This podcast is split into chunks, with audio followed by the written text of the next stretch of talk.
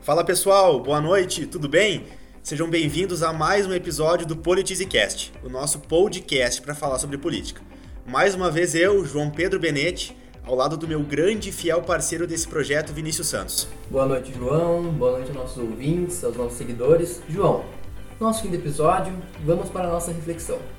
Beda, que foi um monge, dizia: há três caminhos para o fracasso: não ensinar o que se sabe, não praticar o que se ensina e não perguntar o que se ignora. Exatamente. E através de compartilhar conhecimento, compartilhar muitas informações e uma baita história de vida, hoje nós temos o nosso quarto convidado, ninguém mais, ninguém menos que o CEO da Gramado Summit, Marcos Rossi. Detalhe, João, Marcos Rossi é um dos empreendedores brasileiros mais reconhecidos no mercado de inovação. Exatamente, um grande convidado, não é mesmo, Vini? Exato, sinônimo de sucesso. Exato. Marcos Rossi, seja bem-vindo ao PolitizeCast. O prazer, João, Vini, obrigado aí pelo, pelo convite. Eu tenho um problema muito grande, cara, em receber elogio, ou eu ainda tento lidar com isso, assim, porque eu acho que tudo que eu fiz, eu tenho oportunidade de estar no mercado de inovação faz quatro anos, é, se eu sou reconhecida porque, porra, a gente entrega resultado e, de certa forma, impacta a sociedade é, como um todo de forma positiva. E é muito engraçado, assim, cara, porque eu sei tudo que a gente fez, mas eu ainda não lido bem é, com, assim, alguém me apresentando. E eu achei muito legal o jeito que vocês me apresentaram, porque normalmente eu vou num lugar e, cara, eu vou ler minha bio e eu fico assim, cara, que vergonha, eu em algum lugar, cara, não fala isso, pelo amor de Deus. E aí foi uma, uma forma mais simples, assim, que eu acho que se vocês me permitirem, depois eu vou utilizar para quando quiserem ler meu bio, essa forma mais simples é mais legal de me apresentar. Fique bem à vontade, por favor. Então tá, Marquinhos, apresente pra gente quem é o Marcos Rossi. Então, cara, Marcos, é... eu tenho 34 anos, mas ainda me considero muito moleque, assim, a minha minha cabeça ela é muito jovem e eu me considero hoje um rebelde, cara. Um rebelde que eu não consigo aceitar que as coisas elas simplesmente são porque elas são. E a gente tem uma capacidade absurda de viver uma vida muito mais legal a partir do momento que a gente entende que tudo aquilo que é considerado vida foi feito por pessoas não mais inteligentes do que eu e vocês e todo mundo que está nos escutando e que a gente tem a capacidade de moldar aquilo que a gente quer entender como vida. E isso sempre foi meu drive para fazer alguma coisa que realmente fizesse meu coração pulsar um pouco mais rápido e que, sei lá, um dia quando eu sair desse, desse, desse universo eu possa ter construído um legado e de certa forma ter ajudado a, a nossa sociedade como um todo a ser mais justa por meio do empreendedorismo. Acabei dando muita sorte, cara, de encontrar é, aquilo que eu amava fazer, ter a oportunidade de fazer grandes eventos, grandes encontros, principalmente que abordassem a questão da inovação. E eu acho que o que a gente faz hoje com a Gramado Summit, que é hoje a maior conferência de inovação da América Latina, é, ela deixa um propósito muito legal, não só para a nível mundial, mas em relação à comunidade de Gramado, porque eu acho que nunca foi tão necessário o bate-papo sobre a renovação da matriz econômica. E não, quando eu falo matriz econômica, não é substituição. Acho que o que a gente propõe é realmente uma renovação para pensar que uma cidade como Gramado, com seus 35 mil habitantes, com 90% do seu PIB focado no turismo, ela não pode depender de uma única matriz, porque se outro abalo sísmico ou catastrófico acontecer, como é o caso que a gente teve, é, está tendo ainda, é, a gente pode chegar à falência muito rápido. E a partir do momento que a gente entende que a inovação é, e a tecnologia é a indústria mais limpa, mais rentável e mais escalonável que a gente tem no mercado que a gente tem a melhor cidade para aplicar isso, é, a gente começa a bater um papo muito interessante sobre o futuro de Gramado. Então, o que eu faço hoje é, cara, uma das maiores conferências do planeta em relação à tecnologia e uma conferência que tem um propósito muito legal de fazer com que a nossa cidade ela possa repensar a sua matriz econômica. Aí, um futuro assunto para um podcast. Com certeza, um futuro assunto. E agora, ouvindo essa fala do, do Marcos, eh, me remeteu a um, um post que o vereador Ike fez eh, um pouco antes da sua candidatura a vereador, que foi o nosso convidado no episódio anterior, em que ele pegava um jornal da década de 90 e nós abríamos a lista dos empreendedores em Gramado e a maioria era do ramo moveleiro. E se a gente não se reinventar, a gente cai no ciclo e continua naquelas. Hoje, por exemplo, o ramo moveleiro gramado não é mais de 20 anos atrás. Então, essa reinvenção tem que ser necessária e um baita ponto de vista do Marquinhos. Com certeza. E Marquinhos, conta pra gente assim, como tu começou a empreender? Onde que foi assim o start? eu, eu queria. Eu, eu queria ter uma história assim muito rentável. Isso vem de muito, muita palestra, tá? Que é, cara, eu comecei quando eu era pequeno vendia doce, não sei o que, descobri. E eu não tive isso, cara. Eu tive, ah, desde muito cedo, até compartilho é, com o irmão do João o sonho de ser músico, e eu acho que o Luquinhas exerce isso muito bem até hoje. Eu fui um, eu sou um músico frustrado, cara. Frustrado no sentido de que eu quis fazer da música a minha vida e não consegui ter resiliência para fazer aquilo acontecer. Então a minha formação ela é quase que musical. Desisti de todas as faculdades possíveis. Eu sou uma pessoa que fugi da faculdade de administração, da faculdade de comércio exterior, da faculdade de publicidade e até os meus 27 anos, cara, eu não tinha muita noção do que eu iria fazer na minha vida. A única coisa que eu tinha e que eu conservava nesse período era um instinto de rebeldia que eu carregava em mim, no sentido de não aceitar as coisas como elas são porque elas são ponto. Isso eu acho que é um pouco do músico, assim, até se a gente chamasse do 15 aqui, eu acho que vai ter um pouco disso. E eu recentemente estava tendo uma conversa com o pessoal ali de Porto Alegre, que também realizam alguns eventos bem legais, e eles me disseram, cara, no final das contas a gente não está tocando bateria num palco, mas a gente monta um palco para ter a sensação de ser um pouco músico, assim, chegar num palco lotado e tal. E aí o que aconteceu foi que em 2015 é, eu ainda não tinha descoberto a minha veia empreendedora, mas eu peguei um pouquinho dessa rebeldia e eu pela primeira vez na minha vida assim, eu vi um termo chamado startup, que até então a gente tinha aqui no, no Brasil uma plataforma chamada Hotel Urbano, muito grande. E eu tive a sorte de conhecer o fundador do Hotel Urbano quando ela era muito pequenininha. Assim. O Hotel Urbano tinha quatro funcionários quando eu conheci. E um ano depois ela estava em 600 funcionários. E eu tive uma dificuldade muito grande de entender, pô, como é que uma empresa sai de 4 para 600 em um ano? E aí eu vi esse termo, startup. Uma empresa jovem, com o intuito de ter um modelo de negócios é, escalonável, inovador e que lida em situações de extrema incerteza. Eu falei, meu, eu quero fazer essa parada. Porque, tipo, quando eu conheci o Hotel Urbano, o presidente da CVC até então, tava. Na verdade, assim, quando eu fui ver a Hotel Urbano de novo, que ela estava estruturada já com 600 funcionários no Rio de Janeiro, o presidente da CVC estava saindo da sala muito frustrado que ele não estava conseguindo fazer a aquisição da Hotel Urbano. E era meio que aquela cena, tipo, cara, tem alguma coisa aí, porque, pô, CVC tem alguns anos de história, a Hotel Urbano tem no máximo, assim, se a gente contabilizar lá do projeto, quatro. E como assim, cara? Tu não tu tá querendo ser comprado por aquele que lidera o mercado? E aí veio esse termo, falei, pô, eu quero, quero entender isso aí. E volta aquele instinto de rebeldia, assim, de tipo, ir contra um sistema que a gente nem sabe o que é sistema, mas a gente quer ir contra. E aí o Duda, o fundador, me disse, velho, é... a Hotel Urbano é um projeto gigante que trabalha com as classes C e D na sua maioria, porque são pacotes realmente muito baratos, a gente oferece a condição de todo mundo ter acesso a um pacote de viagem, mas a gente não consegue trabalhar com a, com a classe A, assim. Pô, tu tá enganado. Se tu criar algum produto que tenha um foco em experiência, que vá além do commodity, eu posso te ajudar a ser teu mentor. Ah, cara, saí do Rio, voltei pra cá falei, meu, vou criar uma parada. E aí juntei dois malucos e criei um portal chamado Honey Dreams, que era uma, um e-commerce de viagens focado em casais. Porque casais vivem de experiência e a experiência não é commodity, consequentemente ela tem um valor agregado muito grande na hora que a gente está fazendo o pacote. E foi muito doido, assim, cara, que ali eu comecei a empreender com 20, sei lá, 27 anos talvez. É, um pouco antes, enfim, 2015, é, por aí. E aí o que aconteceu foi que eu recebi, tu, tudo meio que começou a acontecer muito rápido, assim, cara. Eu recebi um aporte de um investidor muito cedo. Eu não tinha nem, é, tipo assim, não tinha nem projeto pronto, tá? Eu tinha alguns códigos na tela de um computador. E aí veio um investidor, que era um diretor da Cloud, e disse, cara, eu tenho 120 mil e eu quero comprar 12% do negócio. Caraca, cara, pô, 120 mil pro moleque não tem nada?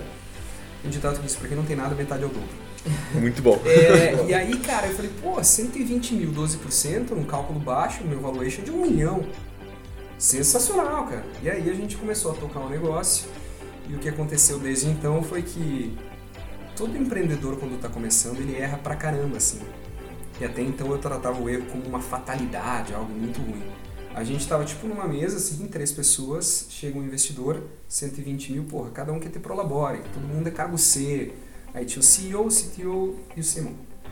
Eu até hoje penso que qualquer pessoa que se reuniu com a gente deve ter, cara, tirado muito sarro da, com a nossa cara, porque assim, tu faz uma reunião com a empresa inteira, só cargo 100, entendeu?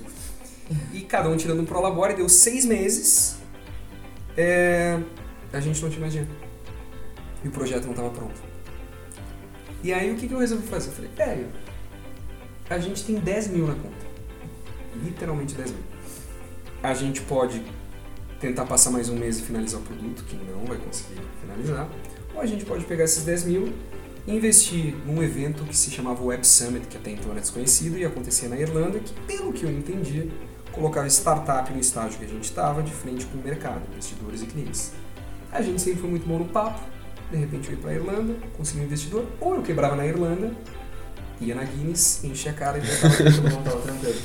E cara, quando eu cheguei lá foi muito doido, assim, é...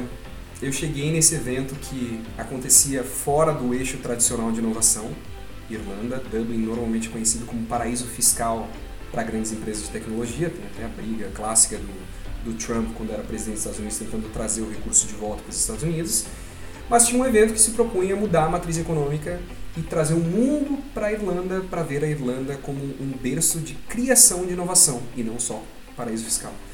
E aí, cara, eu tô lá com a minha pequenina startup do interior do Rio Grande do Sul, falando com investidores do mundo inteiro. O Mike Krieger, que é fundador do Instagram, no palco principal, falando para 40 mil pessoas. Eu falei, meu, quero muito fazer essa parada.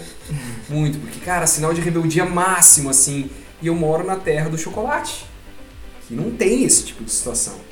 E aí a gente voltou, é, a gente fechou a empresa e eu comecei a gravar do Summit, assim, cara. Então eu fui inserido no empreendedorismo porque eu me apaixonei muito pelo conceito de startup e desde então, quando eu descobri o quão bom é empreender, eu entrei num ciclo vicioso que eu não consigo mais sair. Mas se eu fosse hoje é, olhar para trás e te dizer quando que eu comecei a empreender, a partir do momento que eu me tornei um rebelde e não aceitei as coisas como elas são. Para mim, empreendedorismo é muito mais do que tipo é, conceitos que a gente vai encontrar num dicionário ou um livro. Para mim é, é um ato de rebeldia, porque tu quer fazer algo diferente e solucionar algum problema que existe no mundo.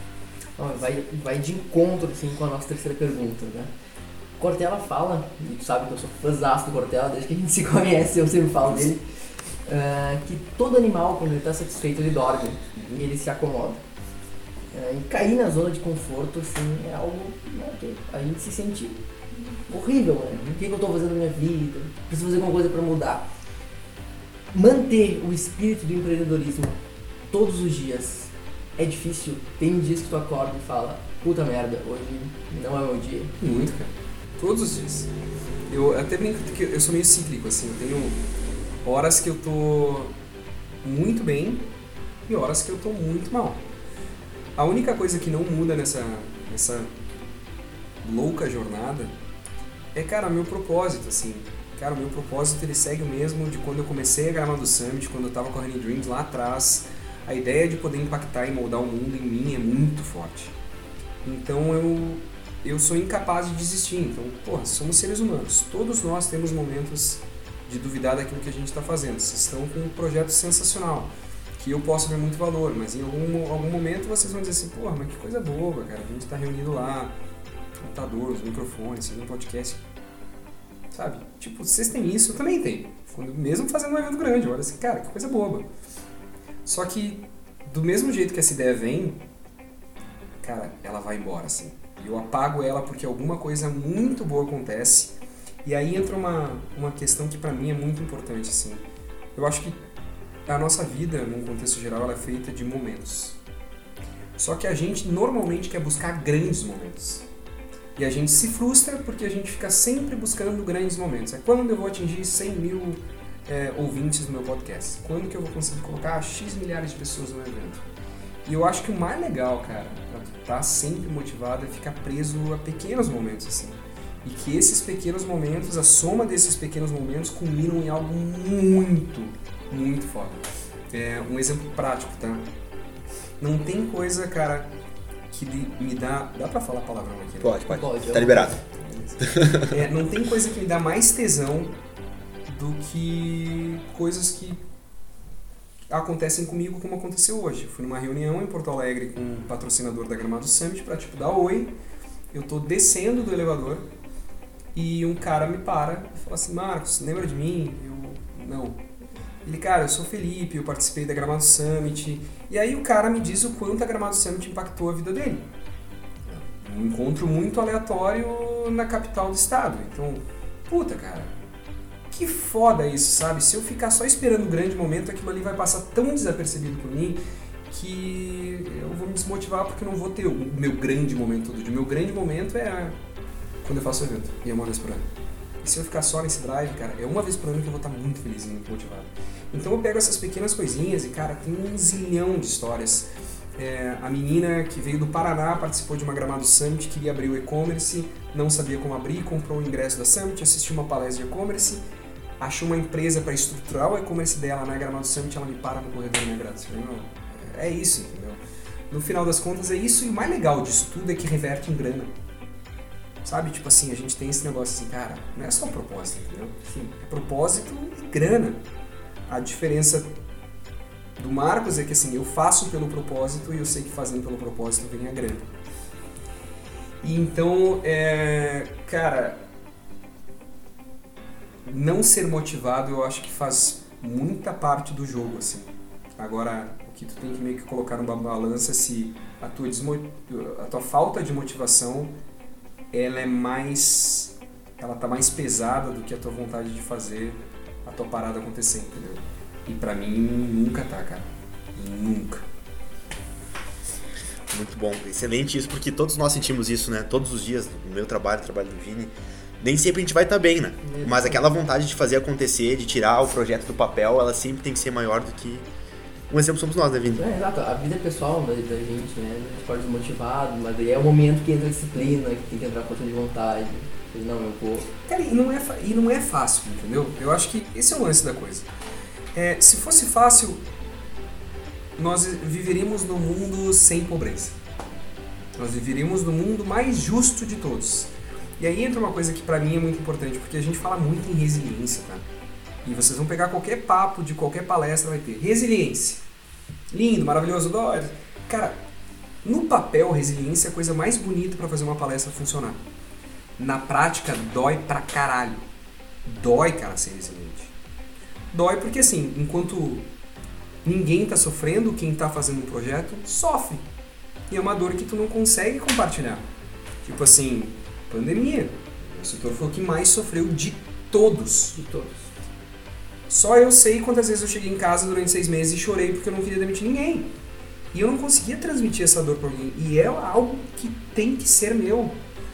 É... Então não é para todo mundo. E quem se propõe a fazer algo diferente tem que saber assim, é, tá entrando de graça. Tu pode sair daqui muito bem, mas saiba que nada é fácil.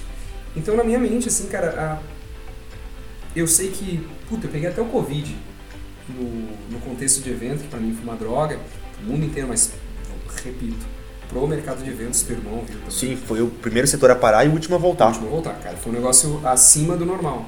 Mas assim, acabou por aqui a minha dificuldade?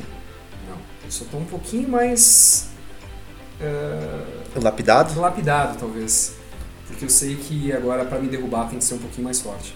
E isso serve para qualquer projeto, tá, cara? Uma coisa que é, para mim é muito importante assim, eu sou eu sou um cara que valorizo qualquer pessoa que quer empreender em qualquer área. E eu acho que empreender é bonito pra caramba, independente do lugar. Se eu encontro uma pessoa que diz, ah, velho, eu não tenho a capacidade de, de pensar em inovação e tecnologia, não sei o quê. Pô, meu negócio não é legal. Cara, por que não é legal? Porque tem uma padaria na esquina e tu tem dois funcionários. Pô, sensacional, entendeu, cara? Empreender é a coisa mais bonita que já inventaram e é a única plataforma que eu conheço que vai deixar esse mundo um pouquinho mais justo. Se alguém inventou alguma outra plataforma, eu desconheço, mas quem empreende, e empreende assim, porque toda área vai ter o bom e o ruim, mas quem empreende pro bem, tá fazendo um favor pro mundo, cara. E tá eliminando a chance de ter alguém que faz pelo lado ruim da parada. Com certeza. Exatamente. Agora, ouvindo essa fala do Marcos, me, me recordei de um cara que eu gosto muito, que é o Flávio Augusto da Silva um grande empresário brasileiro, e que ele fala que empreender, em primeiro lugar, tem que ter audácia, tem que ser corajoso e correr atrás daquilo que tu quer. E quando ele fala sobre estabilidade, que estava até agora falando sobre altos e baixos, ele tem uma crônica muito bacana, que um passarinho, ele fica dentro da gaiola. E todos os meses ele recebe alpiste. Né? Então, todo dia 30 o alpiste vai lá, bom, tá lá, né? Agora, a pessoa que é livre é aquela que abre a portinha da gaiola e voa. Só que ele tem o risco de todos os dias ir atrás do alimento dele. Só que a pessoa que também que tá dentro da gaiola, ela pode ela não pensa que um dia pode ser que o cara que coloca o piste venha morrer, pode ser que o passarinho venha adoecer, pode ser que algo aconteça. Então, estabilidade ela não existe e o mais sensacional de tudo é tu abrir a portinha da gaiola e ir atrás do teu objetivo, do teu sonho. Fazer o teu voo. É. Exatamente. Exato. Cara, e velho, todo mundo tem a capacidade de fazer alguma coisa incrível na vida.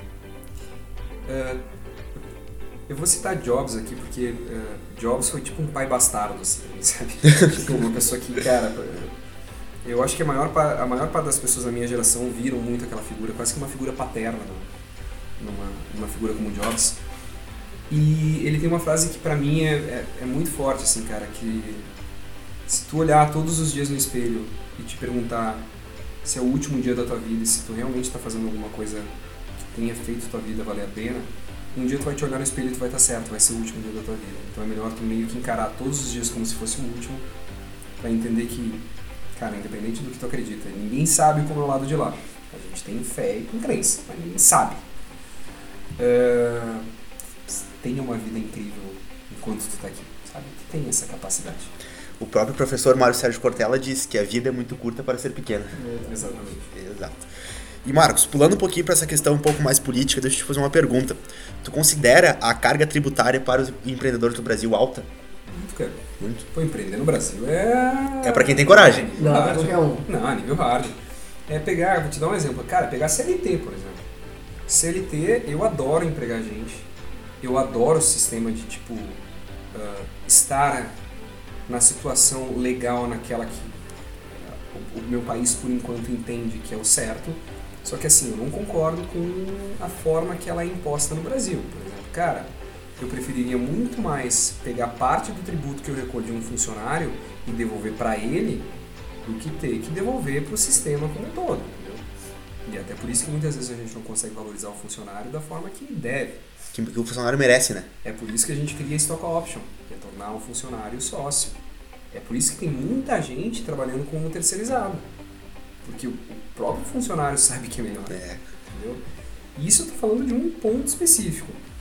Se a gente vai analisar o sistema americano, por exemplo, cara, o sistema americano de trabalho é sensacional. Se emprega de uma forma muito simples, ah, se demite caso não funcione de uma forma muito simples. A gente tem um problema trabalhista no Brasil gigante, consequentemente tributário, porque os tributos de contratação são de novo, absurdos. E cara, eu, eu assim, eu não importa em pagar tributo, eu pago tributo, a única coisa que é para mim é um cálculo matemático básico assim. Se eu recolho, sei lá, 15% de tributo a cada recurso que eu coloco para dentro da SANT, e eu estou entregando para o governo, eu espero que o governo me dê de volta, é, sendo que eu sou uma empresa desse país que entrega recursos para o governo. E o que acontece no Brasil é que assim, é, é uma balança que ela não está igual, entendeu? Eu acho que a gente entrega muito mais do que a gente tem a capacidade de receber. Com toda certeza. A gente pega, por, por exemplo, Portugal, que tem uma. é, Eu não sei a porcentagem, tá? mas o tributo em Portugal é muito alto. A carga tributária em Portugal é extremamente alta. No entanto, a vida ela é muito melhor do que aqui. O acesso à educação, o acesso à saúde pública, ela funciona muito melhor. Então, assim, ficar triste de pagar mais tributo? Não, fica bem. O que eu não É que consigo... tu tem um retorno, né? Tu vê pra onde tem teu dinheiro e onde volta. Exatamente. Então, isso, isso que pra mim me incomoda muito, assim, cara. E eu vejo o quanto a gente poderia crescer se a gente olhasse a questão trabalhista e tributária em empresas e pensasse assim, a gente não pode viver na década de 1800. O mundo mudou, a gente tem que meio que aceitar que as empresas mudaram e a gente precisa meio que estar atualizado, sabe? A, a a gente vive numa sociedade contemporânea, só que em leis que você sabe melhor do que eu, sei lá, quantos anos tem no- nosso código 1980? CLT, 30, não? Isso aí. 30! Acho que é 30. E tem coisas que até hoje são iguais. Cara- Tivemos reformas trabalhistas, mas continuam da mesma forma. É que assim, tem um negócio da velha economia e é um, um conceito muito interessante, interessante de nova e velha economia, tá? 1930, CLT. Era industrial. A gente está falando da velha economia, que é lá de 1870, talvez, que basicamente a gente viu a economia se tornando indústria e a gente tendo aquelas empresas no Uhum. modelo Fordista, que é o cara 43. 43, pesada e tal. É, cara, o que, que, que, era o conceito da velha economia? É a empresa olhar para si, produzir cada vez mais e ser mais rentável, mas ela olha para si. O mundo evolui e é onde a gente está hoje. A nova economia ela muda esse conceito. E eu não olho mais para dentro da empresa, eu olho para o meu cliente. E aí eu não faço mais as coisas para a empresa apenas faturar mais, eu passo a fazer coisas para que o meu cliente Uhum. veja valor na minha empresa e, consequentemente, eu acabo faturando mais. Tem um exemplo do McDonald's que eu adoro, cara, de, sei lá. é, Hoje o McDonald's está muito melhor, tá? Mas até 10 anos atrás. Tu chegava no McDonald's e tu dizia, pô, nós três. Cara, a gente quer três Big Macs. Mas eu quero um Big Mac sem picles. O McDonald's, para quem conhece a história, ele tem todo um processo, né? Como toda Uhum. empresa que vem da, da velha economia, ele tem um processo que é, cara, dois minutos eu tenho que fabricar um hambúrguer, tem que ser rápido, tem que ter giro, tem não sei o quê. Quando tu chega pro vendedor, tu diz, velho, eu quero 100 picles, a cabeça do atendente buga. Porque tu quebra o processo que ele foi ensinado do dia 1. E aí aquele hambúrguer que deveria sair em um minuto e meio, dois, ele chega em cinco. Vocês já comeram, o meu hambúrguer ainda não chegou. Porque, cara, é uma empresa da velha economia, ela não olha o consumidor, ela olha o processo. Hoje o mercado mudou, cara. Se esse tipo de coisa acontece, o McDonald's está fora do jogo. É por isso que o McDonald's está fazendo tanta, tantas coisas muito legais que eles estão fazendo ao ponto de mudar o próprio nome. Não sei se vocês já viram a campanha Sim. de marketing, o Mac, Muito bacana. é, o MC Donald's, que nem está em Porto Alegre. Enfim, porque, cara, tu tem que conectar com o cliente. E a partir do momento que as empresas começam a olhar o cliente, elas começam a ser empresas muito mais justas. Porque, cara, uma empresa ruim não tem mais mercado, velho. É, poderia dar N exemplos de empreendedores que falaram absurdos no meio da pandemia e que estão quase falindo hoje, redes que estão quase falindo hoje. Só que a nossa legislação parece que ela não vê isso, entendeu? Ela meio que vê a galera da era industrial e como tudo deve ser assim, barará, barará, barará. É, então, cara, eu acho que a gente não só precisa de uma reforma, a gente precisa que a política ela acompanhe a sociedade como um todo. A gente vive. Tem um exemplo muito legal, tá, cara? É, depois a gente pode puxar os números exatos, mas até a gente falava do Marcelo Manhattan. Eu fui na. em alguma sessão na Assembleia. E, cara, tipo, a gente tem 300 lugares para 500 deputados, mais ou menos. Tá errado. Tá errado. Primeiro tu não deveria nem ter esse, esse tanto de deputado. Cara, tá, tipo, se tu entender que aquilo ali tá errado, é meio que o início de muitos problemas, porque, cara, como é que tu vai discutir com tanta gente, com tanta confusão, legislação, eh, legislação tributária, questão tributária ou a questão trabalhista, cara? Tu não vai, porque tu não vai ter eficiência, falta eficiência no poder público, e não é só na esfera federal, estadual, Principal. municipal, a gente, vocês vão falar em plano diretor, a gente sabe que Gramado hoje é, precisa de mudanças drásticas no plano diretor em relação ao empre- a empreendedorismo. A gente quer ser a, a- o próximo Vale do Silício brasileiro. Eu tenho que deixar vocês dois criarem uma empresa aqui na garagem de vocês e não tributar vocês por dois anos. Por quê? Porque, cara, se vocês tracionarem em dois anos, a gente está falando em uma empresa que pode em um ano estar contratando 100 pessoas e gerando uma série de tributos para o município. Mas assim, eu tenho que olhar para vocês de forma diferente. Incentivar.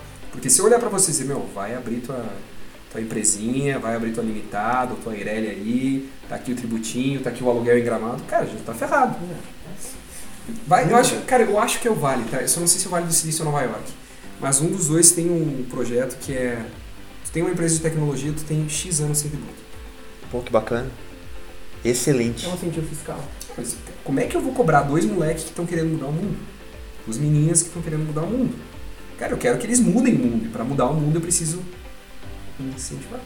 E nessa brincadeira, quantos empreendedores morreram, né? Muito. Muitos. Cara, tu mata pela carga tributária. Eu vou dar um exemplo. ah, hoje se fala tanto em carro elétrico, em Tesla, isso e aquilo, mas em 1980 nós tínhamos o Gurgel no programa do Silvio Santos, que era um carro brasileiro que era um carro elétrico. Morreu? Morreu? Tipo, o- brasileiro matou o próprio empreendedor. O Brasil poderia ser um país de ponta antes, poderia ser um país visionário. E aí hoje se fala tanto em carro elétrico, pedir comprar um carro elétrico menos de 200 mil reais, tu nem mexe. Então, É, talvez no país mais sustentável, que poderia ser mais sustentável de todos, né? Cara, o, o lance é que assim, tu. Do mesmo. Tem, tem um lado positivo no estudo que assim. independente da questão tributária, independente da questão trabalhista, de todos os problemas que a gente tem é, sendo empreendedor no Brasil, a gente ainda tem uma facilidade que assim, é um mercado que não está saturado. Então, quanto mais problema tem o mercado, mais fácil de tu encontrar é, o caminho para uma solução. É coisa que, por exemplo, nos Estados Unidos a concorrência é muito mais acirrada. Eu não sei se uma grama do Summit, por exemplo, daria certo nos Estados Unidos ou na Europa. Talvez sim, mas assim, teria mais uhum. concorrentes. Aqui eu fui meio que na minha região única. O que eu acho que a gente é, precisa parar, cara, é ter medo de mudar processo. É na mudança é uma coisa que a gente teme, né? Por na área jurídica, cara. Fala em mudança, contrato digital, nossa. Tá, tipo, hoje a gente tem um entendimento já que não é, cara, como deveria ser, mas assim, a gente tem medo de mudança como ser humano. No Brasil, o medo é vezes mil. Tipo, eu sigo não entendendo, cara, por que, que eu preciso, em algumas situações, uh, assinar um contrato com um banco de forma física. Eu não consigo entender, cara. Talvez o papel de segurança é maior, o que, que vai mudar? É, é, tipo, é exato. Nós temos processos são eletrônicos, nós temos vidas de pessoas sendo discutidas de formas eletrônicas hoje e assinatura de um documento. E é o mesmo país que está discutindo LGPD, entendeu? Então é o que eu digo, cara. No... É contraditório. É contraditório, não faz sentido, é muita gente discutindo e um lado vai, só que o outro tá lá atrás e. Cara, a... Ninguém parou, juntou tudo. Tá, pera aí, agora. É, vamos, vamos, vamos, vamos pensar junto. Vamos pensar junto. Tá falando em LGPD e tu quer mudar, acho sensacional. Mas a nossa sociedade, ela entende o que é LGPD.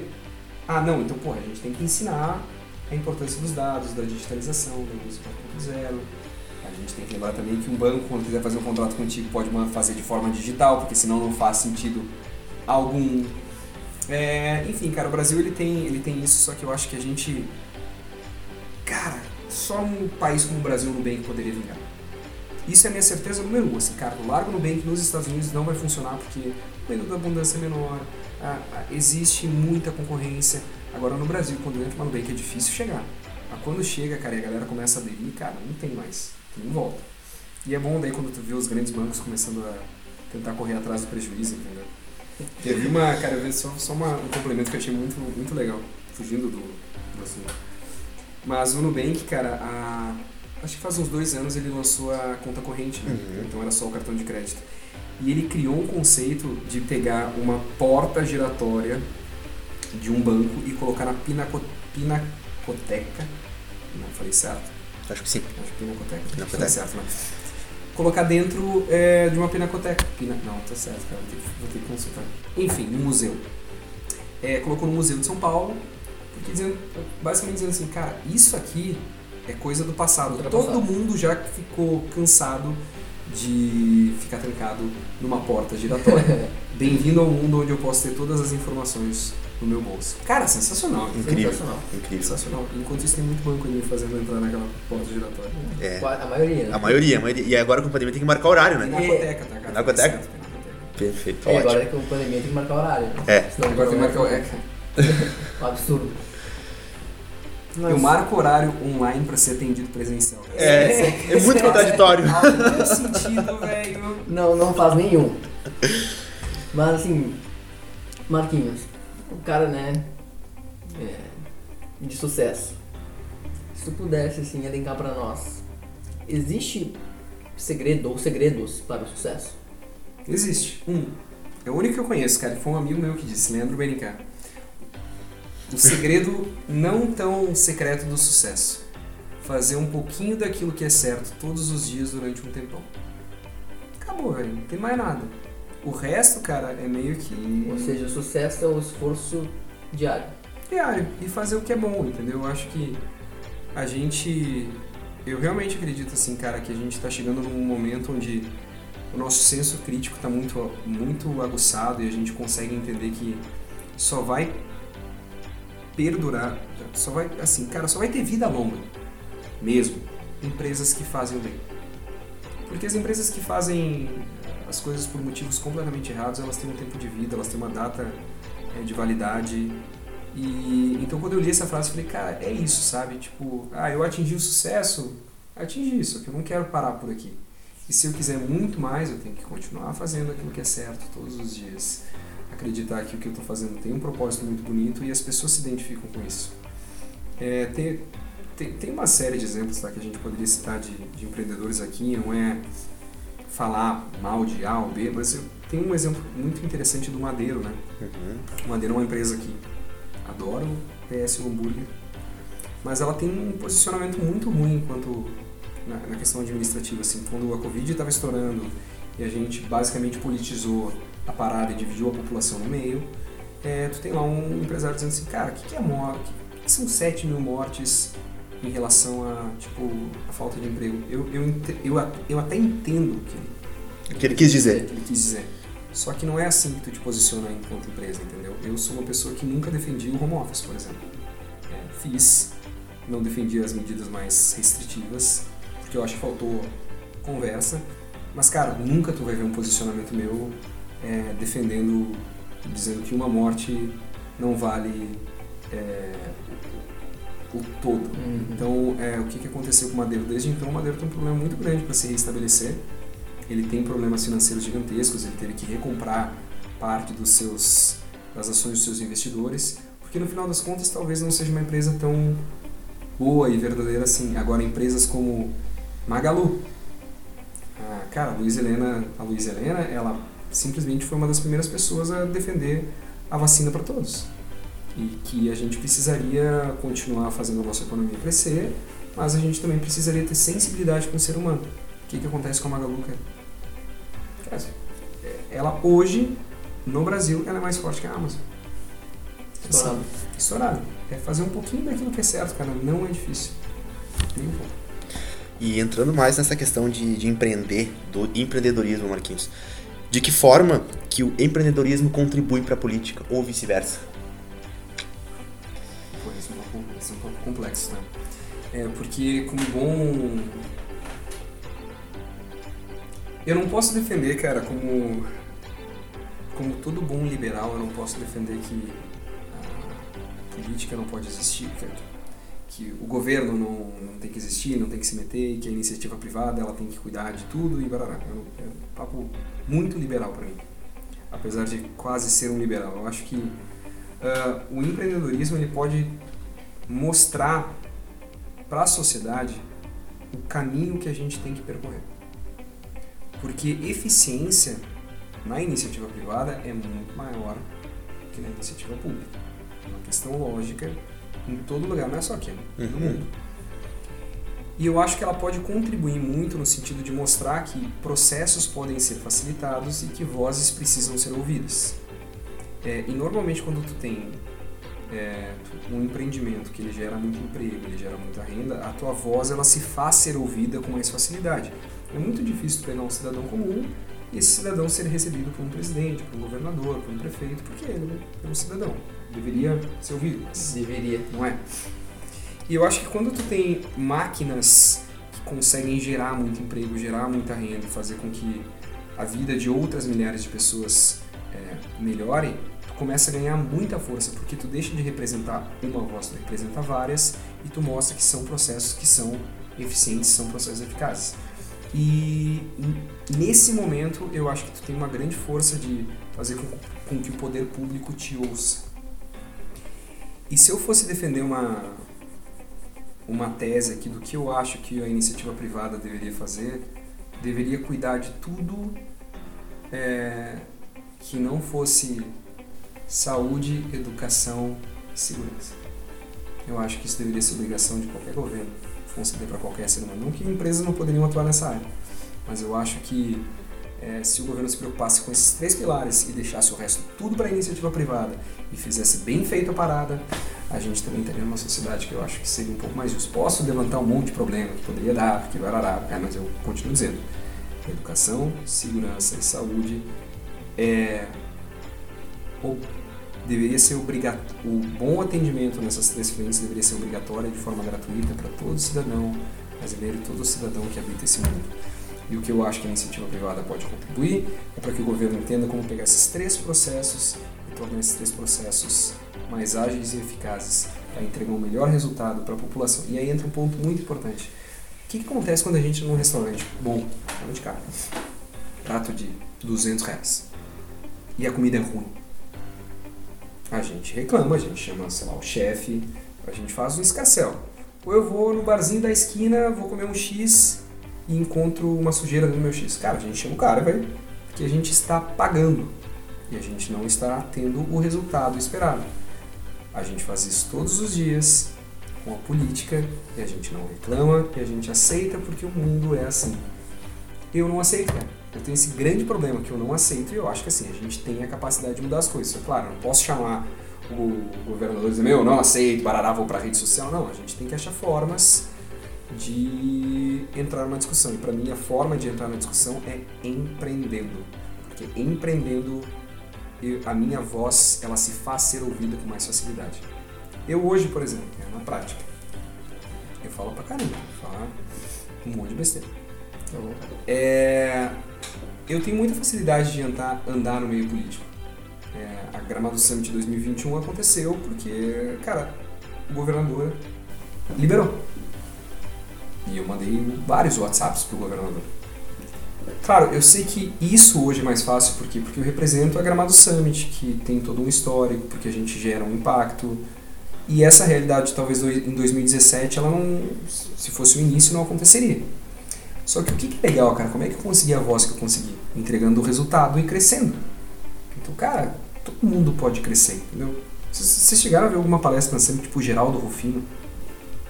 Cara, Geraldo Rufino é um cara que saiu do lixo e foi ao luxo empreendendo e hoje é um cara que é ouvido por, gera por diferentes gerações. Flávio Augusto. Flávio Augusto. Se o Flávio Saiu da periferia quiser... do Rio de Janeiro para se tornar Flávio Augusto. Se ele quiser sentar com o presidente, vai sentar? Vai. Que presidente que não quer ouvir o Flávio Augusto para entender aquilo que dá para se fazer diferente? Como que ele conseguiu isso? Empreendendo. Então, cara, quando tu entende que assim, meu, não tem mistério. Tu tem que. Tu tem, cara, é que a gente vai entrar numa, numa esfera muito interessante aqui, mas uh, eu acredito muito em meritocracia. Muito. Venho de uma família eu veio, cara, eu nasci no Brasil de Ouro, mas minha família veio de situações muito delicadas. Assim. Minha mãe nasceu no Morro Agudo, na Serra Grande. Meu avô foi ganhar grana com 60 anos. É, eu sou neto de colono. E, cara, eu vi como que colonos muito pobres conseguem mudar completamente a sua vida por meio do empreendedorismo. E, cara, eu acho que a única solução que o país, e vou continuar dizendo, a única solução que o país tem é um mundo mais empreendedor e mais justo. Ou seja, a gente volta na, no nosso episódio com o Wiki, né? É parar de ter um projeto de governo X, de governo e, e focar num projeto de nação, né? Ah, vem cá Marquinhos, vem cá Marta Rossi, vem cá uhum. empresário tal, empresário... Vamos, vamos construir Gramado. Como é, como é que o empreendedorismo vai ajudar Gramado? É, eu fui falar com, com o Gustavo Franco, cara, no encontro em Novo Hamburgo, que o Marcel me proporcionou e eu sou muito fã do, do Franco pelo fato dele ter sido um dos responsáveis pelo plano real. É, e uma das coisas que ele me disse que me marcou muito, cara, foi em relação à construção de uma sociedade. Que eu acho que casa muito com o que a gente tá falando. Porque, uh, como o novo ainda, isso faz, sei lá, 3, 4 anos, o novo ainda tava começando, ele me disse o seguinte, cara, se ilude quem acha que na construção de um partido, como o novo, por melhor que ele seja, ele vai conseguir ser perfeito. Porque, cara, uma sociedade é muito complexa. São pessoas com diferentes valores se agregando e esporadicamente tu vai ter pessoas que são muito ruins. A única coisa que a gente tem que cuidar é que se a gente trata o nosso partido, a época que está falando partido, eu acho que vale para a sociedade e para os nossos sistemas é, governamentais como um todo, é se o nosso propósito é maior, naturalmente tu exclui aquelas maçãs podres e tu mantém um grupo de pessoas que estão lutando pelo mesmo propósito. E isso é uma coisa que a gente não consegue encontrar na política. Exemplo prático, cara, é Gramado Summit, tá? Eu criei um processo de cultura dentro da Gramado Summit. Porque conforme a gente foi fazendo contratações, eu tinha muito medo de buscar pessoas, não ter oportunidade de olhar no olho daquela contratação e trazer uma pessoa que não defenderia os mesmos valores que a gente. Então a gente trouxe um especialista, fez um processo de cultura e esporadicamente surgiram algumas pessoas que não se encaixavam em absolutamente nada daquilo que era considerado o nosso propósito. Naturalmente, essas pessoas saíram porque elas não se encaixavam com os valores e, os nossos propósitos, e o nosso propósito está acima de tudo. Se essa realidade existisse no poder público, Vocês imaginam um cara que não precisaria nem ter denúncia de corrupção. Uhum. Naturalmente, essas pessoas seriam excluídas e a gente entenderia que existe, assim, um cuidado com o bem maior. O problema é que, na prática, cara, a gente meio que trata de política como um mundo à parte. E ninguém se interessa sobre política, tá? Ninguém, ninguém não, cara. É, Uma porcentagem muito pequena se interessa. A gente se interessa pela discussão que a política traz. Tu é A, B, C ou D. Agora, como é o negócio da política que a gente vinha falando aqui, pouca gente tem a paciência de sentar e assistir, por exemplo, uma sessão na Câmara de Vereadores, Exato. que não seja polêmica. Pouca gente faz isso. Eu acho que a maior parte das pessoas não sabe nem quem votou para deputado estadual. Exatamente. E é muito interessante isso que o Marcos colocou aqui, porque é de fato isso. E se a gente tivesse somente pessoas que são vocacionadas para a política, seria diferente. Porque a pessoa talvez até, vou falar, pode ser uma besteira, não, não receberia nenhum valor mensalmente, porque ela faz o que ela gosta. Por exemplo, o Marcos, ele não trabalha por dinheiro. Tu trabalha porque tu gosta do que tu faz. Eu trabalho porque eu gosto, o Vini trabalha. E se todas as pessoas fossem assim, seria diferente. E aí entra o ponto, cara, eu, eu não concordo com a ideia de que político não deva receber um salário. Uhum. A única coisa que eu acho que o salário não pode ser o drive dele. Exato, exato. Sabe? Tipo, não é, tu não acorda Seria por causa do uma, salário. uma ajuda de custo, vamos dizer Não, assim. cara, não, tu pode. Eu acho que assim, pô, tu é presidente da república e tu exerce tua profissão maravilhosamente bem e tu recebe 100 pau por isso, justo. Tu exerce a tua função maravilhosamente bem. Agora, o que eu acho que não pode é fazer, pô, eu tô entrando na política por causa de grana. Então, meu, se É. tu tá entrando por causa de grana, O teu tu pode objetivo é completamente errado, entendeu? Eu não construí minha empresa por causa de grana. Claro que grana tá vinculada. Só que ela tem que estar um degrau abaixo. Meu avô, cara, acho muito legal a citação dele. Um dia, numa conversa de família, perguntei, o sucesso de Gramado, cara? Porque, pô, meu avô basicamente ajudou a construir a cidade. E ele me disse assim, cara, ah, obviamente ele falou cara. Mas ele falou, Meu filho. Marcos, é, os empreendedores que chegaram em Gramado, eles tiveram a consciência de que a cidade tinha que vir em primeiro lugar. Ou seja, quanto mais a cidade cresce, mais o meu negócio vai crescer. O que não pode acontecer é o meu negócio estar acima da cidade, porque em algum momento a cidade vai ruir, consequentemente o meu negócio vai acabar. E se tu for pegar, por exemplo, pô, teu pai, cara, é, e pegar toda a geração é, da minha mãe e tal, vocês vão ver como tem isso, cara. É um amor pela cidade. O propósito pela cidade é muito maior do que a grana. E a grana vem pra caramba, A cara. grana acaba sendo uma consequência. Consequência, meu. Tu não faz pela grana, tu faz pela experiência que tu vai proporcionar para as pessoas que visitam Gramado. Então, isso, cara, se fosse uma realidade no país inteiro, principalmente na esfera política, eu faço pela minha população.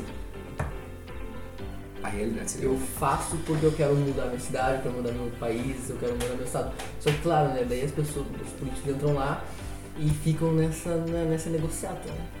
Negocia o Ministério da Saúde por motivo X, Secretaria, não sei do que, como se fosse vender uma bicicleta, né? O Marcos tá vendendo bicicleta pro Vini, Exatamente. e acaba...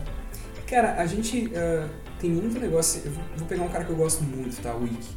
Vocês falam, pô, é um cara que eu admiro muito. Eu fiquei muito feliz, cara, quando eu vi o Wiki sendo, acho que, o quarto vereador mais votado da cidade. Quarto, quarto. É. Porque.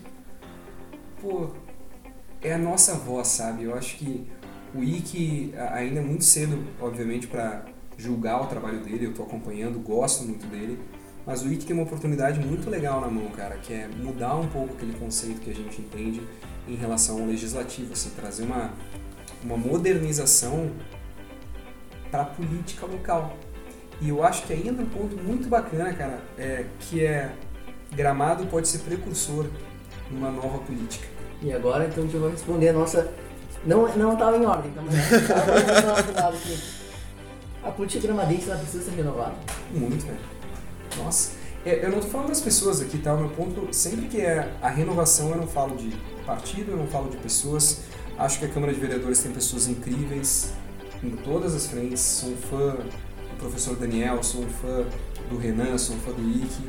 O que eu acho que a gente precisa só é começar a discutir o futuro da cidade, cara. Que esse, esse é meu ponto. Assim, a gente ainda está muito preso a algumas coisas que sempre funcionaram e funcionam. O meu medo é daqui 10 anos vai funcionar?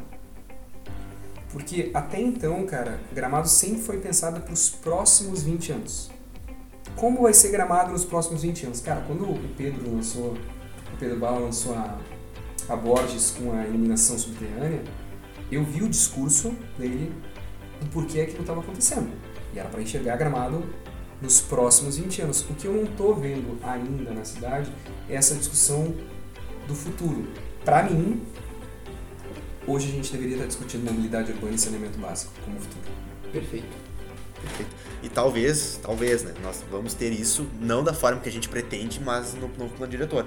O Vicky comentou que agora entrou no legislativo, vai ser discutido imensamente, mas mobilidade urbana é uma questão assim, fatal em Gramado. Urgente, urgente. Tem, também. estamos perto a começar a temporada de Natal em Gramado, Natal Luz bombando. Tem tudo para ser um grande, né, um grande ciclo esse ano no Natal, vindo de uma pandemia. Nós não tivemos Natal ano passado, e se nós não pensarmos nisso, vai ser um problema muito sério para Gramado. Cara, eu- e quando eu digo mobilidade urbana, eu até posso trazer um exemplo que tu comentou há pouco sobre carros elétricos. Cara, a gente pode já fazer um projeto pensando daqui 20 anos, a gente criando formas de é, incentivar, incentivar pessoas a terem carros elétricos. Eu vi, acho que é Lisboa, cara, que tem um projeto que todo morador que tem um carro elétrico, ele não paga a recarga. Então tu tem pontos distribuídos na cidade de Lisboa pra tu recarregar o teu, ca- o teu carro. Isso é bom? Pô, bom pra caramba, cara. Tu tá preocupado com a cidade do futuro. Então, ah, Gramado pra mim, assim, essa, essa mudança, essa renovação, é que a gente ainda tá muito preso naquilo que é o problema agora. E eu acho importante, tem que ter. Mas o que eu não vejo é a discussão do futuro. Como vai ser Gramado daqui 20 anos? Como vai ser a mobilidade urbana? Como vai ser o saneamento básico? Cara, e se o turismo não funcionar mais, a gente vai ver do que?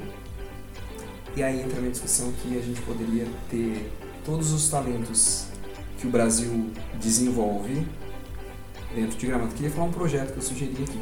Claro. Não é, não é projeto oficialmente, comentei assim com alguns vereadores, o Wick foi um deles. Dentro da Gramado Summit, cara, a gente tem é, hoje três desenvolvedores.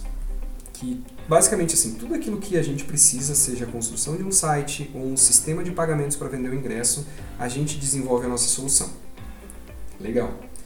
Vou contratar desenvolvedor? Não acho. Aí eu vou para fora. É mais caro. E eu tenho que disputar com grandes empresas, às vezes empresas até internacionais tentando pegar esses talentos. Acho que Gramado poderia discutir uma forma de pegar as escolas municipais e começar lá na base, primeira oitava série, nona série, a criar programas, aulas para que jovens comecem a entender o quão legal é o mundo da programação e do desenvolvimento, que é o futuro, porque toda empresa no mundo daqui 20 anos vai ser uma empresa de tecnologia em algum momento. Então, como que eu posso pegar alguém que mora lá na Vila do Sol ou na Serra Grande e eu posso fazer com que ele se interesse por desenvolvimento? Se qualquer representante do município chegar para mim e disser, Marcos, eu preciso que tu coloque um professor, eu digo, cara, põe de graça. Agora. Por quê? Porque se eu começar a treinar agora na base, lá na frente, quando eu quiser contratar, eu já tenho vínculo, cara. Eu tô, eu tô capacitando e educando minha futura mão de obra. Isso, cara, tá caindo de maduro pra cidade, porque, sério, num mundo onde as coisas estão cada vez acontecendo mais rápido e ninguém quer morar em, em capitais violentas, a gente tem a melhor cidade do mundo. Meu, imagina se a gente começar a botar um monte de desenvolvedor, um monte de gente de marketing aqui em Gramado querendo morar em Gramado e tendo oportunidade. Por que, que os jovens talentos vão embora? Porque é regra clara do mercado, oferta e demanda. Não tem. Ou seja, é necessário trabalhar na base. É a solução, cara. Assim, ó, real. Ninguém muda a cabeça de, de alguém que já tá com s- 70 anos, tá? A pessoa com 70 anos, ela pode melhorando a sua... Porra, ela tem 70 anos de vida, é difícil mudar, mudar um, um conceito tão tradicional. Cara, tu muda na base, entendeu? Eu não vou ter como pedir pro, pro meu avô aceitar todos os conceitos de nova economia, só que meu avô é um cara inteligente o suficiente de trazer pessoas que são mais novas do que ele para ajudar no crescimento da empresa. Então, cara, tá na base, entendeu? Eu Isso sou o cara mais velho da Summit hoje, eu tenho 34, cara, o resto é tudo molecada. Excelente. E isso que o Marcos está falando é muito interessante, porque eu e o Vini, por exemplo, nós temos como futuro de profissão ser advogados. Mas se analisarmos o contexto que há 40 anos, isso mostra que a advocacia daqui a pouco vai, vai acabar. E aí a gente tem que começar a pensar porque os nossos filhos vão trabalhar em profissões que nós nem imaginamos hoje. Exatamente. O contador vai acabar, o advogado vai acabar, então começar a instigar isso desde, desde cedo é muito importante. E a gente vai ter a, a mão de obra, por exemplo, hoje vi uma notícia de que Gramado não tem mão de obra para alguns setores. E é isso que o Marcos falou, traz de fora. Pô, se Gramado tivesse, a gente tem tudo. Eu, eu não é porque eu nasci em Gramado, eu sou gramadense, mas eu vejo que Gramado tem tudo. Gramado tem tudo. Tem, falta um pouco, mas tem mão de obra, tem matéria, tem serviço, tem tudo. A gente pode fazer a cidade ser um Vale do Silício, como o Gramado tanto quer. Cara, só que assim, tem que ir pra base. entendeu? Exato, exato. O, uh, a gente tem um problema muito grave no, no isso mundial, que o sistema de ensino não mudou, né? Se a gente pegar uma foto de 1900 e uma foto de 2021, uma sala de, a, de aula ela é muito parecida, assim. Então a gente tem um problema, tem que ser resolvido. Existem pessoas que estão achando formas de resolver. O Elon Musk criou a própria escola para educar os próprios filhos. Mas é, Gramado pode ser precursor em algumas coisas mais simples, assim, que é ah, a gente não tem na escola municipal a educação sobre é, desenvolvimento de sistema. Pô, vamos criar, cara. Pega três empresas aqui da região e larga para as empresas que existe um projeto, as empresas têm que investir junto. Eu garanto, não é só a Summit, tá? A Summit, o Gregório, é, porra, eu faria com o maior prazer do mundo porque ele está formando o profissional do futuro na cidade dele. Consequentemente, tem um, um fator muito interessante, tu atrai mais talento. Santa Catarina, cara, é um case que deveria ser estudado. Às vezes a gente não precisaria viajar para fora para ter cases, tá? Tu vai aqui para Santa Catarina e Floripa, tu tem um case absurdo de uma cidade que soube se reinventar apostando em empreendedorismo e tecnologia. Só que, cara, tu aposta na base, tá? Aposta é. Eu vejo, quando eu digo gente velha, não é, cara, não é com idade, é comigo também. Tem coisa lá na Summit que, cara, eu já tô com 34 e eu não vou conseguir pensar de uma forma tão ágil quanto uma pessoa de 20 anos. Então o que que eu tenho que fazer? Trazer um talento de 20 e ouvir e dizer, ah, tem razão, então executa esse projeto. E na política é um pouco disso, né? A gente tem que deixar a galera um pouquinho mais, mais idade, dar oportunidade pro IC, pro IC desenvolver o projeto, pro Renan desenvolver o projeto. Fazer diferente. né? E até falando dessa questão de renovação, eu queria fazer um comentário que no último episódio o Wiki fez uma, um comentário bem interessante. Uh, de- desde o início do ano, o legislativo em si está tentando renovar. E uma questão foi a questão do uso da, da Tribuna do Povo. O Vini ainda bem lembra que até então tu precisaria ter título de eleitor para te poder fazer uso da Tribuna do Povo no Legislativo Gramadense. Aí ele contando que duas menininhas de 8 anos da escola cenecista queriam usar a Tribuna do Povo, não podiam, porque não tinham título de eleitor. Eles foram lá, quebraram esse paradigma e deram a chance. E foi e é na base, porque daqui a pouco, fazendo isso, eles, eles instigaram essas meninas à vontade pela política. A vontade de mudar a cidade, de mudar o futuro, de mudar as pessoas, e não só na política, em tudo. Em tudo. Cara, é, é isso. É isso. É, é isso, cara. As pessoas às vezes acham que inovar é um processo tecnológico, tá?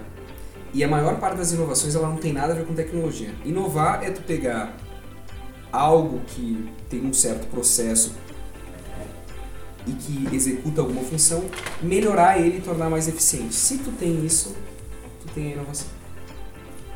É as duas meninas chegando na Câmara de Vereadores. Cara, é só mudar o negócio e dar oportunidade para duas meninas conseguirem ter voz na Câmara de Vereadores. Cara, coisa legal, velho. É massa. E pra te ver assim, o, o quão antigo tava. Meu Deus, fazer título de eleitor, subir na tribuna, o que, que vai mudar? Nada. A utilidade nenhuma. Então, é necessário a gente quebrar paradigmas, ultrapassar barreiras na política, no empreendedorismo, na iniciativa pública, na iniciativa privada, na educação. Perfeito. E eu acho que assim, uma coisa que até eu queria. É, eu vou pegar um exemplo do quão. Acho que não é atrasado a palavra, cara, mas o quanto a gente precisa mudar algumas formas de pensar, assim, entender sobre política. Teve um acontecimento que deve ter uns dois anos, talvez. Eu acho que foi o Renan e o professor Daniel que criaram um projeto que é, para tentar reduzir o uso de sacola plástica em gramado. Talvez vocês devem lembrar Uhum. disso. Sim. Cara, tiraram tanto sarro deles na internet, com a figura dos dois, com um projeto que eu sinceramente acho sensacional. Fantástico. Um vereador ele não pode só discutir as coisas que são quentes, ele tem que criar, um vereador precisa criar diferentes projetos. Tu ter dois, duas figuras que estão criando uma ideia sustentável para uma cidade que quer ser exemplo no mundo, tem que ser aplaudido, cara. E não, a gente não pode tirar sarro porque a sacola, pô, o que, que quer discutir sacola de plástico? Sim, a gente precisa discutir. Até porque o futuro é verde, né, cara? Tem esse, esse lance é muito importante. A gente tem que lembrar que assim, quanto mais sustentável for a empresa, quanto mais plural e diversa for a empresa, mais chance ela tem de perseverar. Com toda certeza. Com certeza. Então, Marquinhos, a gente sabe que ano que vem, né? Estamos eleições aí chegando. Como tu enxerga? Como, como ser, na, na tua opinião e na tua visão, como, como vai ser ano que vem? Vai ser polarizado? Vai ser Lula Bolsonaro? Vai ser terceira via? Na tua visão, como tu enxerga? eu acredito muito numa terceira via, tá? É, Eu tô não contigo. quero- Eu tô contigo. Eu não quero ter que hoje já. Eu não quero ser obrigado de forma prévia a ter um caminho a ser escolhido de Lula versus Bolsonaro. Acho que a gente tem bastante opção no meio do caminho e bastante espaço para discussão. E se eu fosse fazer uma análise muito política, não sendo um cientista político, é que o Bolsonaro ele tem muito pouca possibilidade de se tornar presidente do país, mais uma vez. Mas ele ainda tem uma minoria que fala muito.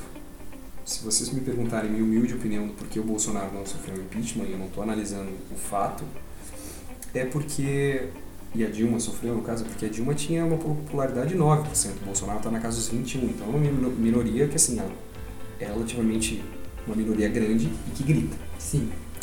É, e com a rejeição do Bolsonaro, o Lula ele naturalmente chega aí a quase 60% de aprovação. Só que eu acredito de verdade que entre esse intervalo surgindo uma terceira via que pegue essa carência de pessoas que estão deixando o lado do Bolsonaro e indo pro Lula, comece a equilibrar a balança mais uma vez. assim. Então eu particularmente acredito que a discussão da terceira via é super viável e ouvi Brasília, assim, diferentes pessoas me dizendo a terceira via é o que vai acontecer no país. Claro que se numa conversa de botequim, se eu largar isso, vão rir? Ou, e eu tô super acostumado a me chamarem ou de bolsonarista ou de lulista, e cara, às vezes tem que dizer assim, meu, eu não sou nenhum, nem, Nem outro. eu não sou nenhum nem outro. Mas assim, tu- a gente vive num, num Brasil muito polarizado, né? Que tu fala assim, ah, o Bolsonaro tem 21% de, de, de aceitação. Ah, mas tu é lulista. Não, não, é, é um fato. Não, não tem o que fazer.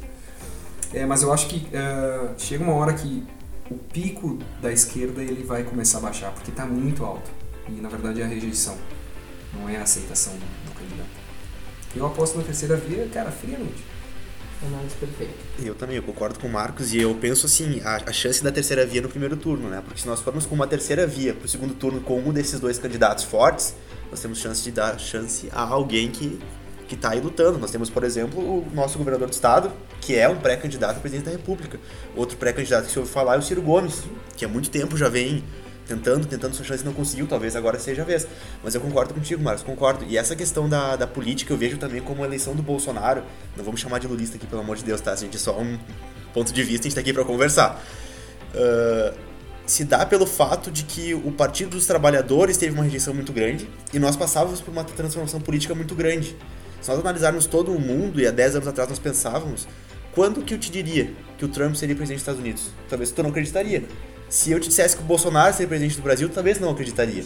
Então, são ciclos, são ciclos, e eu acho que a gente já provou dos dois lados e tá na, vez, na hora de a gente dar um caminho pro meio, talvez. Não era direita nem esquerda, vamos... A pior, a pior coisa que pode fazer é meio que assim, ah, eu sou de. Eu, que não concordo nem com o Lula nem com o Bolsonaro, sou obrigado a, deci- a decidir entre os dois porque É o que tem. é o que tem, É. sabe? Ou porque eu não. Cara, a gente. No Brasil a gente tá votando na rejeição, né? A gente não vota assim, ah, pelo melhor, a gente vota pra não colocar o. O menos pior, né? Menos pior. E aí fica, parece um ping-pong, assim, cara. Enquanto isso, meio que tem uma galera no meio dizendo, pô, mas vamos ouvir a voz ali do. Eu votei no Moedo, cara, na presidência. Eu também. E aí, cara, um, um cenário que eu realmente acreditei que pudesse ser o melhor do país. Não foi o momento, não foi eleito. Beleza, aceito. É, mas eu acho que ah, a discussão ela é importante, senão a gente vai ficar nessa bolinha de ping-pong, nesse, jogo de ping-pong. E não vai levar a lugar nenhum, assim, porque a gente não vota em ideia, né? A gente vota em É, não te quero, então a Cara, é, pra mim é bizarro, assim. Mas eu, cara, eu acho que o espaço da terceira via, ele, ele tá. Eu. Cara, vou, vou arriscar, depois vocês me cobram. vai lá, vai lá. Eu realmente acredito que o Eduardo Leite pode ser presidente do país. realmente acredito.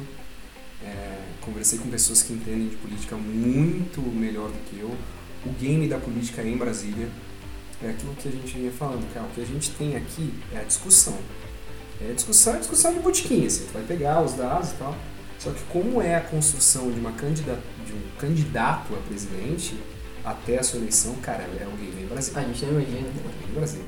Tipo, eu, cara, ouvi coisas assim, bom, já que é um podcast a gente pode se expressar, eu ouvi cenários onde Bolsonaro não vai concorrer é, à presidência para não perder foro privilegiado, vai concorrer a senador e está fazendo uh, um trabalho para o PSDB colocar o Dória na, nas prévias ao invés do, do Eduardo Leite. Se isso vai se concretizar, não sei, mas é um papo que está em Brasília.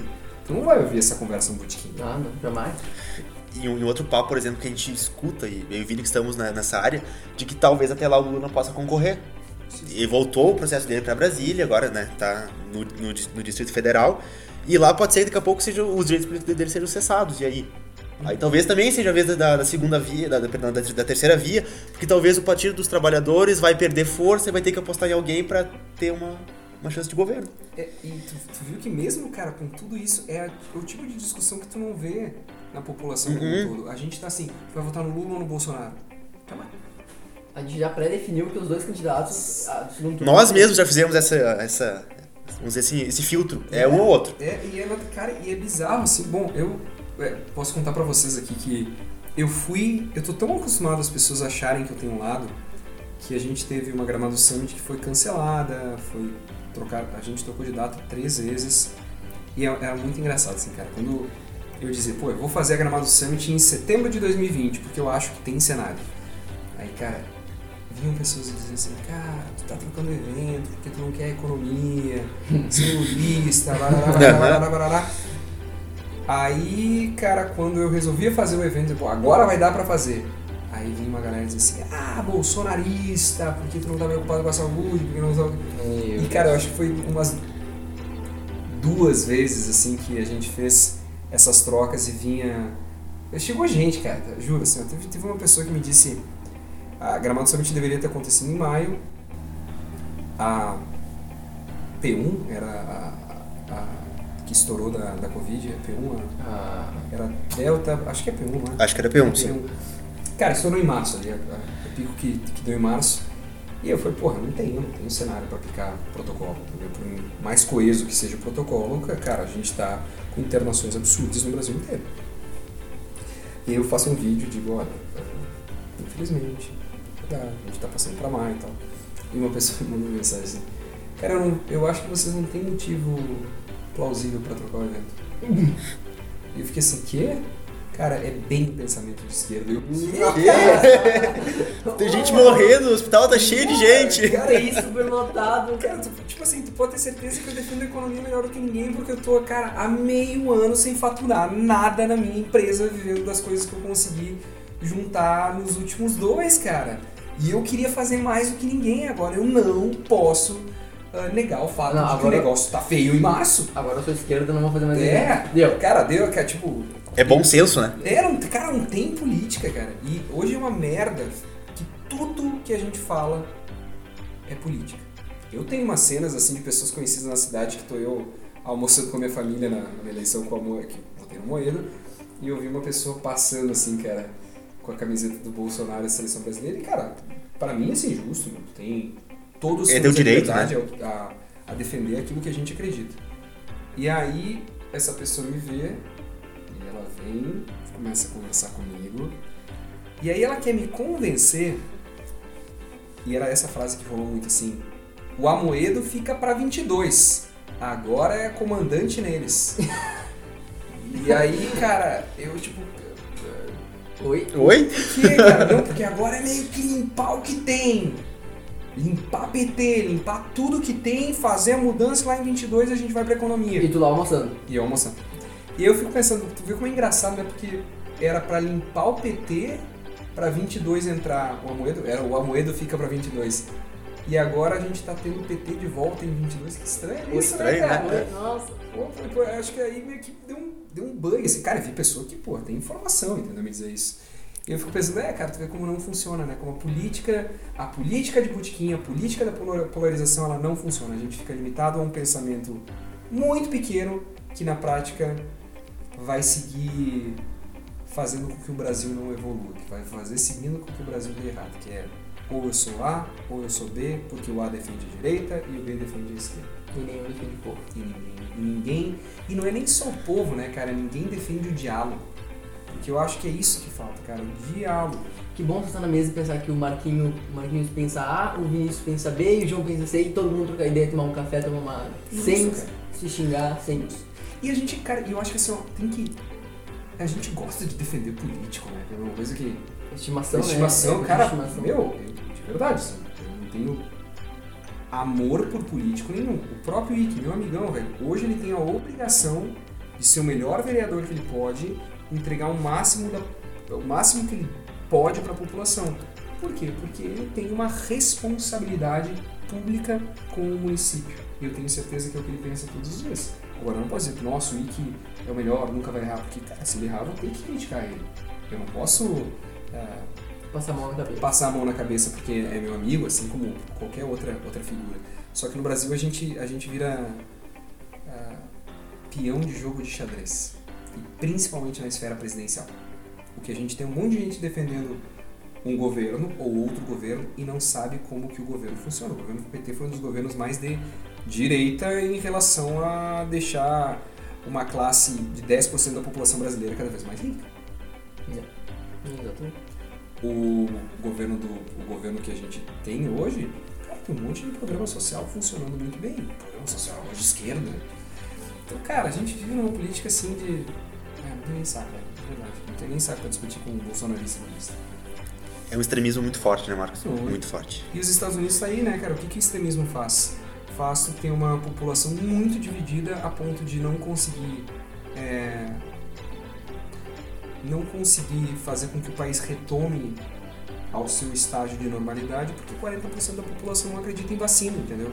E aí tem uma coisa muito engraçada, cara, vou falar pra caralho. Toca ficha.